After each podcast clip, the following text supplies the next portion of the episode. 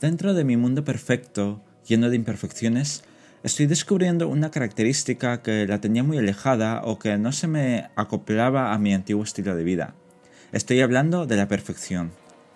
Tengo que aclarar que no soy una persona que busca la perfección y tampoco ha sido una de las características que añadir a mi currículum para quedar bien de cara al empleador.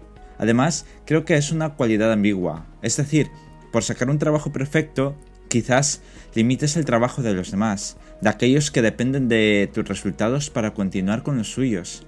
Así que dependiendo del tipo de empleo y actividad puede ser algo bueno o algo malo. De ahí que en mi nuevo contexto ser un poco perfeccionista me viene bien, porque mi trabajo abstracto requiere muchas revisiones y versiones antes de darle al botón de publicar.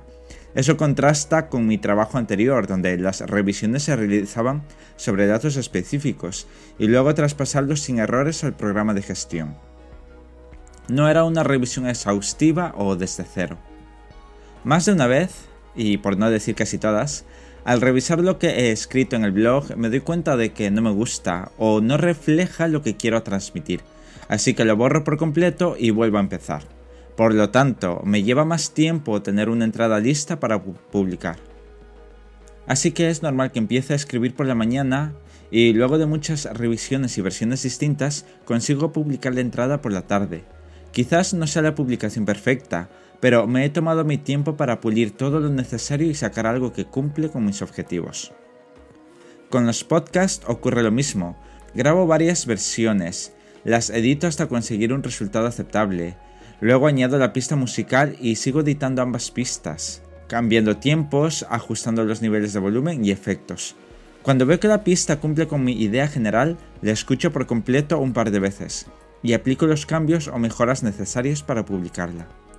Una vez publicada, repito el paso anterior, porque a veces entre la pista y el archivo subido al canal hay diferencias de calidad, lo que me obliga a subir otra vez la pista y comprobar que la calidad es la misma.